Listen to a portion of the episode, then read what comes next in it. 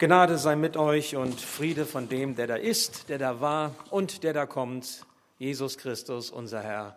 Amen. Wir haben am vergangenen Sonntag nachgedacht über das Thema Jesus zuerst. Jesus first im Englischen, nicht America first, nicht Germany first, nicht Merkel first, sondern Jesus first. Und haben überlegt, von dem Wort Johannes 15,5 herkommend, was das bedeutet. Dieses herausfordernde Wort, was Jesus sagt im Johannesevangelium, ohne mich könnt ihr nichts tun. Und die wortwörtliche Übersetzung, vielleicht erinnert ihr euch noch, doppelte Negation, doppelte Verneinung. Es heißt eigentlich, ohne mich könnt ihr ganz und gar absolut nichts tun. Und das ist ja nun schon sehr herausfordernd, wenn Jesus das sagt. Wir haben darüber nachgedacht, dass wir in einer Welt leben, die säkular ist. Das heißt, das, was der Mensch an Antworten gibt zur Erklärung des Lebens, zur Erklärung des Menschen, zur Erklärung der Fragen und einer Gesellschaft. Diese Antworten werden gegeben, losgelöst von Gott.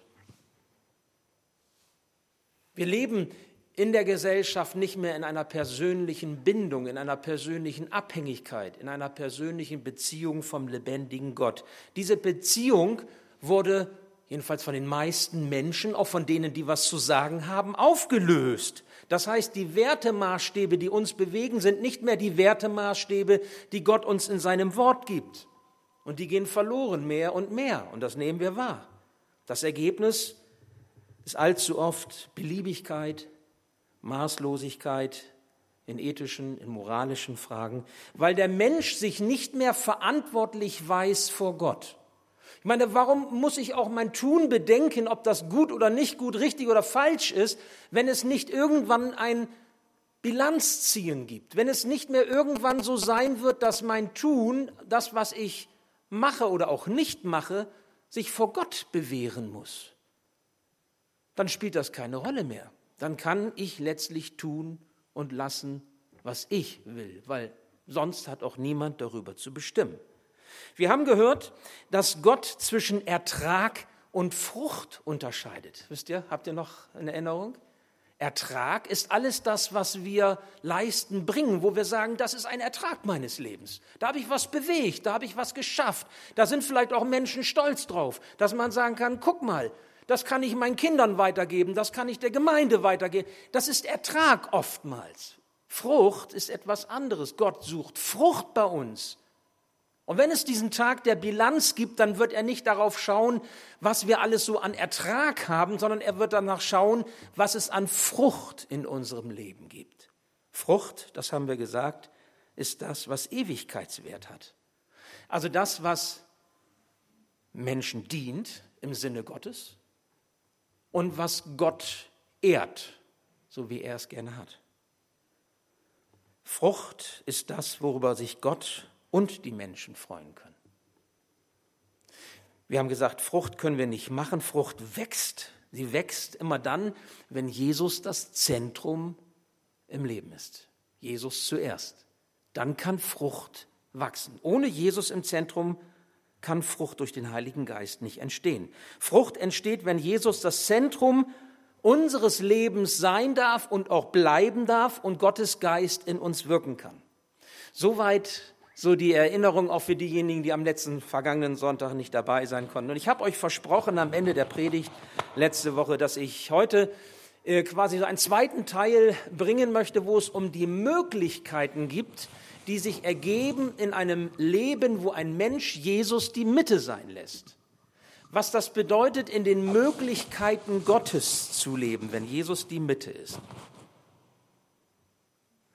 Nun, das ist wichtig zu verstehen, denn es ist ja eine berechtigte Frage, die vielleicht sogar mancher von uns hier heute Morgen auch hat oder zumindest kennt, vielleicht aus seinem Leben oder auch von anderen.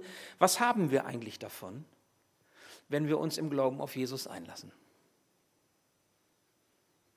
Klingt ziemlich egoistisch, ich weiß, aber der Mensch ist ein Egoist.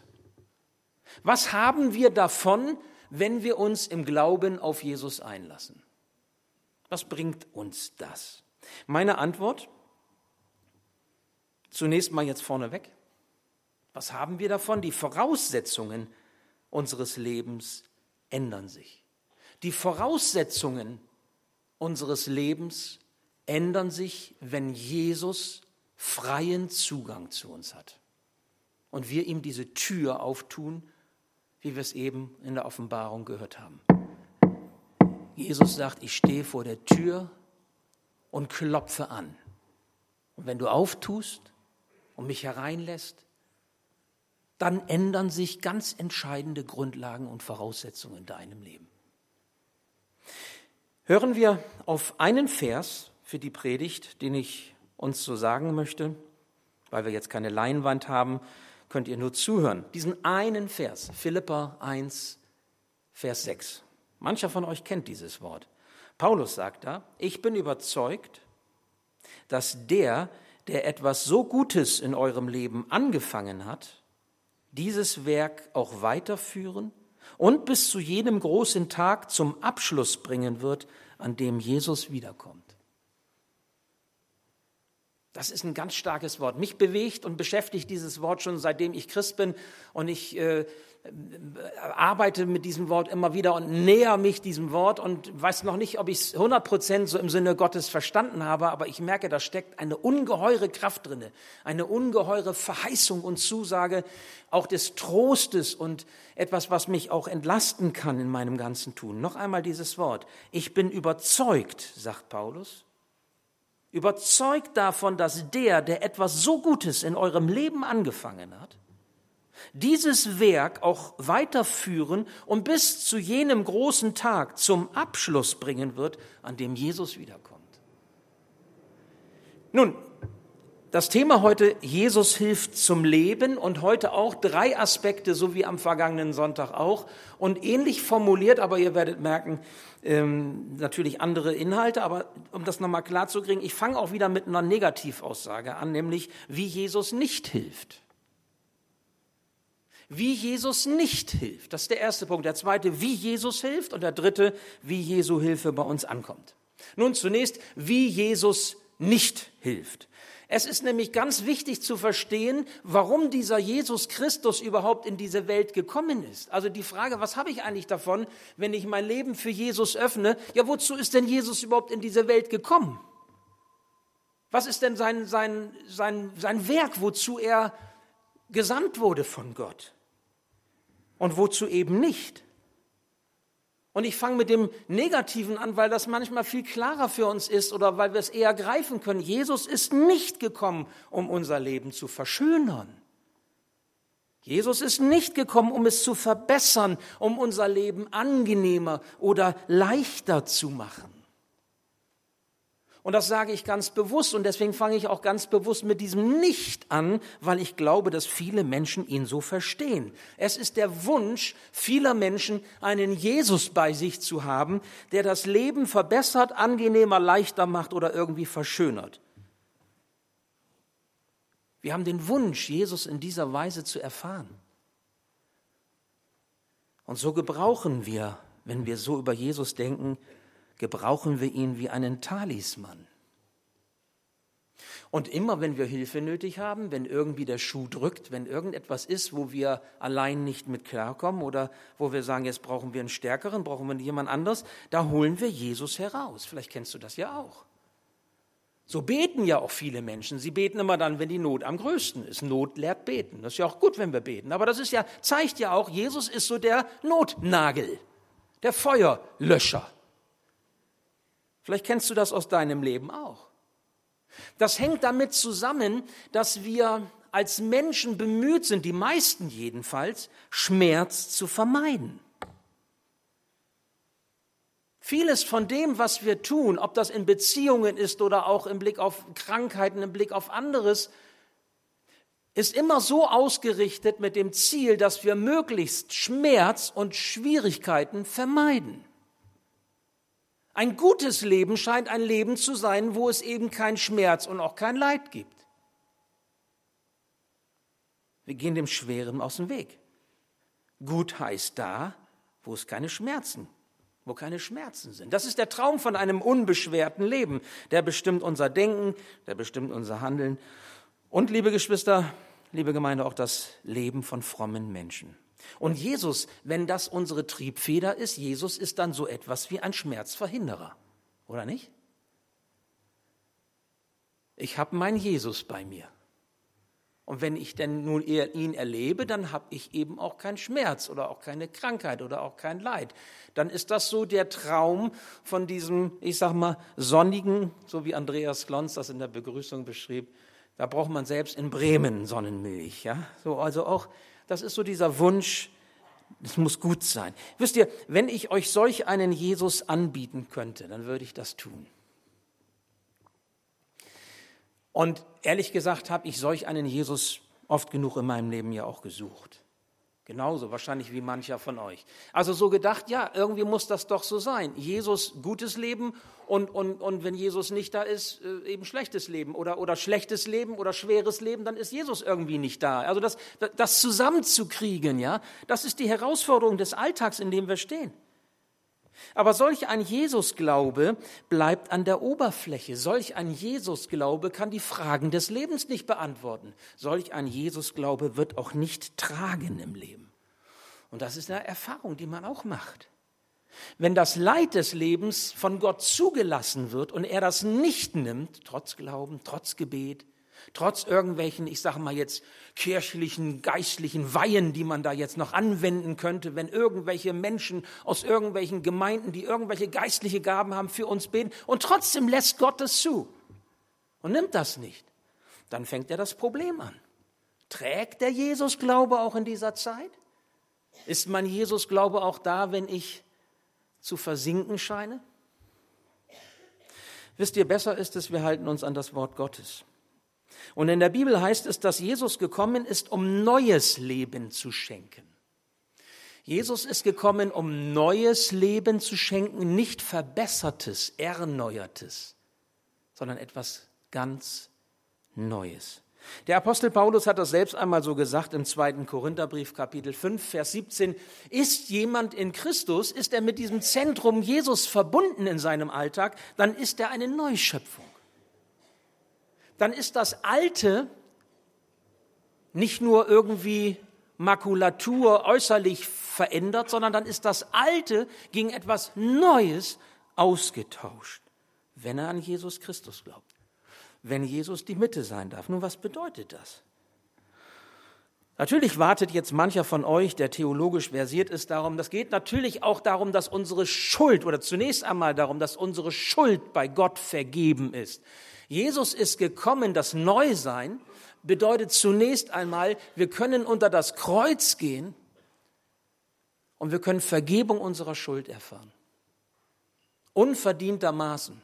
Er nimmt unsere Schuld auf sich und er schenkt uns die Freiheit von der Sünde weil er für uns diesen Preis bezahlt. Das bedeutet die Erlösung am Kreuz. Natürlich gehört da auch zu, Jesus ist auferstanden, wahrhaftig, wirklich auferstanden und er schenkt das ewige, unverlierbare Leben dem, der sich, ja, der dieses Klopfen hört, die Tür auftut und Jesus hereinbittet. Auch das bedeutet, das hat Jesus, das hat Gott mit Jesus für uns getan. Wer an Jesus als Retter, Erlöser glaubt, der erfährt die Vergebung seiner Schuld, der bekommt die Hoffnung über den Tod hinaus geschenkt, ja, und er wird mit dem Heiligen Geist im Herzen unterwegs sein und er wird durch das Wirken des Heiligen Geistes zu einem neuen Menschen. Und das ist ganz wichtig zu verstehen, denn darum unterscheidet sich ein Jesusgläubiger Mensch von einem, von jemandem, der nicht an Jesus glaubt. Es ist nicht die Moral, es ist nicht, dass er ein besserer Mensch ist. Es ist nicht, dass er vielleicht äh, deutlich weniger Fehler hätte. Ich meine, das wäre schön. Es wäre schön, wenn Christen wirklich sich auch in ihrer Lebensweise stärker abheben würden von Menschen, die eben ohne Jesus unterwegs sind, weil sie diese eben Zielvorgaben Gottes nicht kennen. Das ist aber nicht immer der Fall. Der entscheidende Unterschied der entscheidende Unterschied liegt darin, dass das Leben eines Jesusgläubigen Menschen unter einem anderen Vorzeichen steht, nämlich unter diesem Vorzeichen der Erlösung Jesu. Das ist die Ermöglichung zu einem neuen Leben, das bei Gott zählt. Und wenn es diesen Tag der Bilanz gibt, von dem ich vorhin gesprochen habe, unser Text sagt das, sagt das hier auch, bis er dann wiederkommen wird, Wenn es diesen Tag der Bilanz gibt, wo Jesus wiederkommt und wir auch Rechenschaft ablegen müssen über unser Leben, dann ist es das, was zählt, das Vorzeichen des Kreuzes. Nicht, ob du moralisch ein bisschen besser warst als dein Nachbar, dein Bruder oder deine Schwester, sondern dann zählt ganz allein, ob dein Leben unter diesem Vorzeichen stand oder nicht. Und das entscheidet darüber, ob du gerettet wirst oder nicht. Und das ist die Frage. Steht dein Leben unter diesem Vorzeichen der Vergebung Jesu? Nimmst du immer wieder deine Zuflucht zu dieser Erlösung? Lebst du in der Ermöglichung Gottes für dein Leben?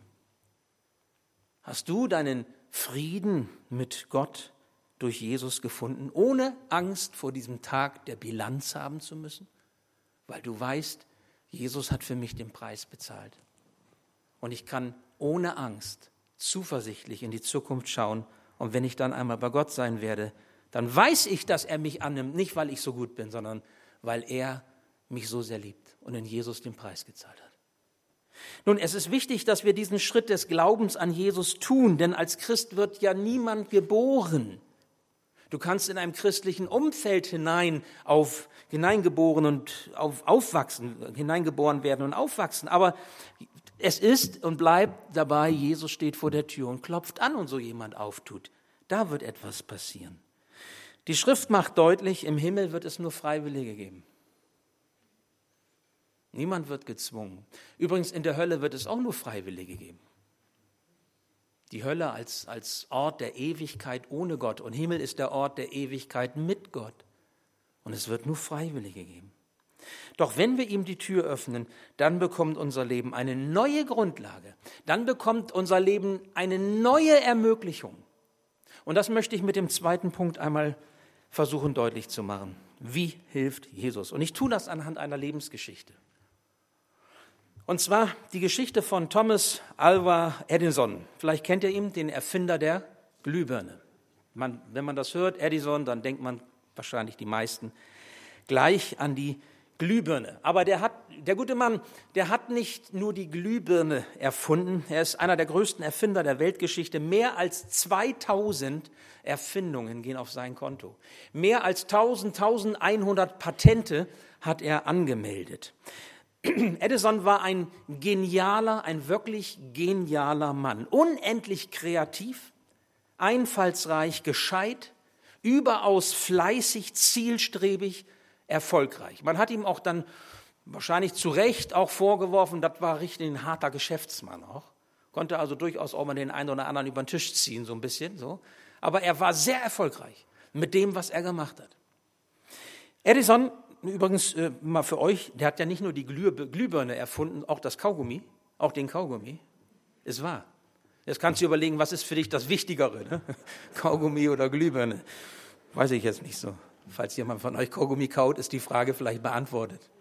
Ja, er hat zum Beispiel auch den 55, 35 mm Kleinbildfilm erfunden, den Dampfmaschinendynamo, ich habe mal ein paar Sachen rausgeschrieben, die elektrische Schreibmaschine, den Phonographen, das war das erste Aufnahmegerät für Musik oder für Sprache, was man dann auch wieder abspielen konnte, den Kinetographen, das war der erste Filmaufnahmeapparat, den es gab, die Eisen-Nickel-Batterie und für die Fachleute unter uns, Matthias, Betongießverfahren. Thomas Alva Edison.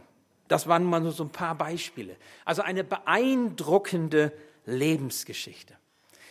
Aber es gibt etwas, was viele nicht wissen. Da muss man dann so ein bisschen die Biografie ähm, gezielter sich anschauen aus seinem Leben. Das möchte ich euch an dieser Stelle vorenthalten, weil mich das doch sehr bewegt hat. Thomas Alva Edison wurde als das jüngste von sieben Kindern der Eltern Samuel und Nancy Edison im Jahre 1847 in Ohio geboren. Er war von Geburt an schwerhörig.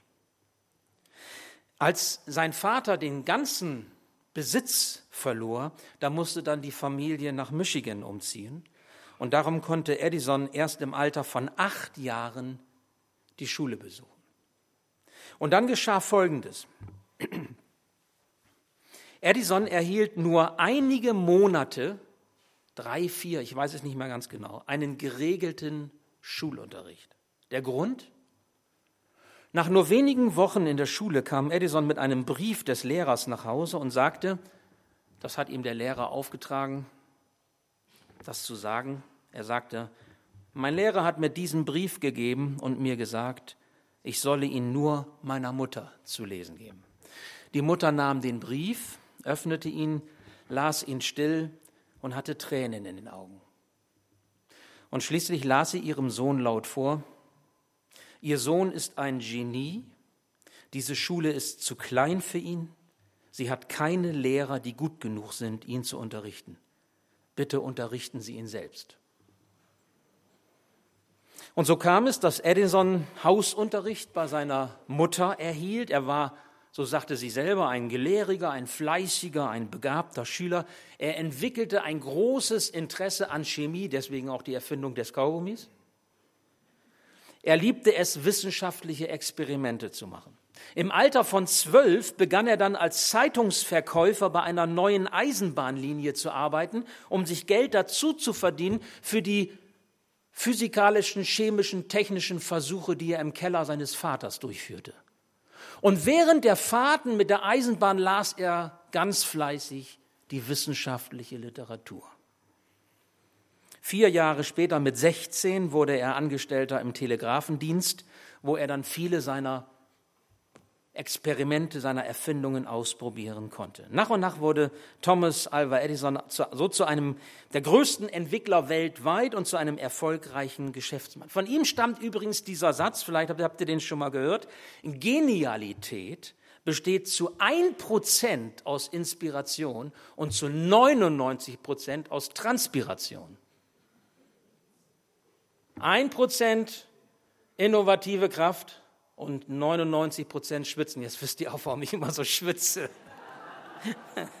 naja, ich, also wenigstens die 99 Prozent, die habe ich. Ob das andere ausreicht, das weiß ich nicht. Aber so ist das. Also er stand immer wieder auf und wenn er irgendwie scheiterte mit seinen Versuchen, er gab nicht auf. Ich habe mich gefragt, woher hat dieser Mann eigentlich seine Schaffenskraft geschöpft? Wo hat er sie herbekommen? Als Edison im Jahr 1931 in West Orange in New Jersey starb, da schalteten alle Amerikaner abends um 10 Uhr für ein paar Minuten das Licht aus. Aber jetzt kommt es, wisst ihr was? Ich habe euch vorenthalten bis jetzt, was erst spät im Leben von Edison ans Licht kam. Eines Tages, viele Jahre nach dem Tod seiner Mutter, Edison war inzwischen berühmt geworden, durchsuchte er die alten Familiensachen und er stieß in einer Schreibtischschublade auf ein altes, vergilbtes, zusammengefaltetes Blatt Papier seiner Mutter. Er faltete es auf, öffnete es, las die Zeilen und er erkannte, das sind die Zeilen, die sein Lehrer damals schrieb. Und wisst ihr, was er geschrieben hatte, was auf dem Brief stand? Ihr Sohn ist geistig behindert wir wollen ihn nicht mehr in der Schule haben. Nach Meinung seines Lehrers war Edison alles andere als herausragend. Er nannte ihn wortwörtlich einen Hohlkopf. Und auf einmal ging Edison auf, was mit seinem Leben los war. Und er zog in dem Moment nochmal so Revue, ließ das Leben nochmal Revue passieren.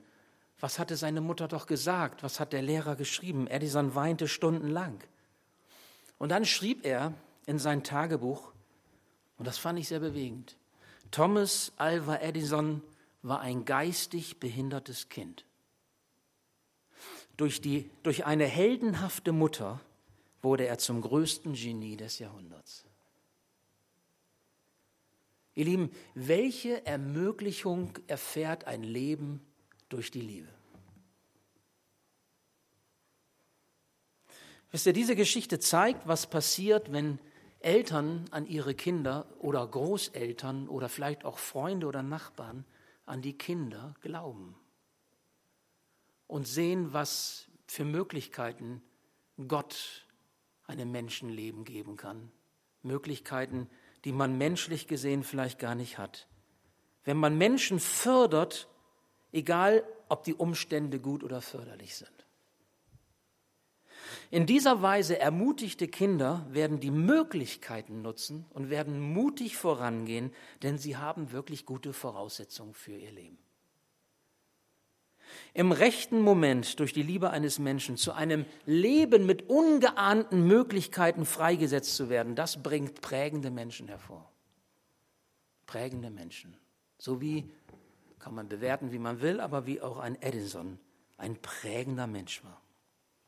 Ihr Lieben, nun wird nicht jeder als Genie geboren, gewiss nicht. Und Edison war schwerhörig und, und war drei Monate in der Schule und war ein Hohlkopf aus der Sicht des Lehrers. Vielleicht hattest du nicht solch eine heldenhafte Mutter oder einen so heldenhaften Vater in deinem Leben. Aber ich möchte heute Morgen sagen, es gibt jemanden, der seine ungeahnten Möglichkeiten dir ins Leben hineingelegt hat der dir etwas Gutes mitgegeben hat, etwas Gutes in dich hineingelegt hat und der gesagt hat, ich will es vollenden bis auf den Tag, an dem ich wiederkomme. Und darum das Dritte, wie Jesu Hilfe bei uns ankommt. Paulus sagt es, Gott hat etwas Gutes in deinem Leben angefangen. Er wird es weiterführen, bis es zum Ziel kommt. Gott hat Gutes in dich hineingelegt. Siehst du es? Siehst du es? Egal wie die Umstände sind, siehst du es? Wisst ihr, es gibt so manches Gute in deinem und meinem Leben. Ist es nicht so? Ich erzähle euch auch, warum mich diese Geschichte von Edison, als ich sie nochmal hörte, so ansprach und ich gedacht habe, darüber würde ich gerne mal predigen. Als mein Klassenlehrer in der Grundschule meinen Eltern mitteilte, mich nicht für den gymnasialen Weg der Schule vorzuschlagen, da war es meine Mutter, die gesagt hat, ich möchte das aber. Weil meine Mutter etwas gesehen hat oder geahnt hat oder eben der Überzeugung war, auch wenn der Lehrer sagt, da sind die Voraussetzungen nicht gegeben. Jawohl, ich glaube das, dass unser Sohn das kann. Und sie hat recht behalten, sonst würde ich heute nicht vor euch stehen hier als, als Pfarrer. Ich konnte meinen Weg gut gehen, keine Frage. Wisst ihr, wir haben Menschen viel Gutes zu verdanken, so wie ich meine Eltern. Und ihr habt auch viel Gutes zu verdanken, wenn ihr mal genau schaut, was es ist. Weil Menschen an euch geglaubt haben oder weil Menschen etwas in euch hineingelegt haben oder das Gute in euch gestärkt und gefördert haben, damit es sich entwickeln durfte, weitergehen durfte. Vieles nehmt ihr vielleicht selbstverständlich, aber es ist nicht selbstverständlich. Aber das Gute, von dem Paulus hier spricht, ist nicht ein Ding, ist nicht irgendeine Sache, ist auch nicht etwas, was andere Menschen uns geben können. Und wenn es auch die Menschen sind, die uns am nächsten stehen, wofür wir dankbar sind. Dieses Gute, von dem Paulus spricht, ist Jesus selbst. Wenn du an ihn glaubst, bist du eine neue Kreatur. Du hast etwas ganz Neues, etwas ganz wunderbar anderes bekommen als das, was die Welt dir geben kann, in Jesus selbst. Das zählt mehr, mehr als jede noch so gute Schulausbildung. Mehr als jeder Erfolg im Beruf, als jede Karriere, sogar mehr als menschliche Genialität.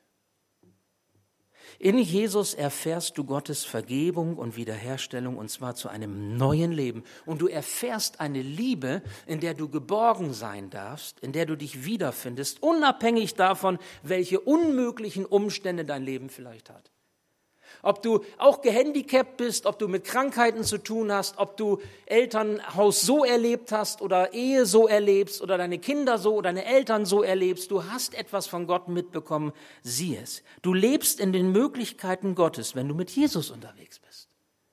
Du lebst mit den Möglichkeiten Gottes, wenn du mit Jesus unterwegs bist. Das ist es. Vielleicht macht er dich nicht zu einem Genie. Aber ganz sicher macht er dich zu einem Menschen, durch den er prägt.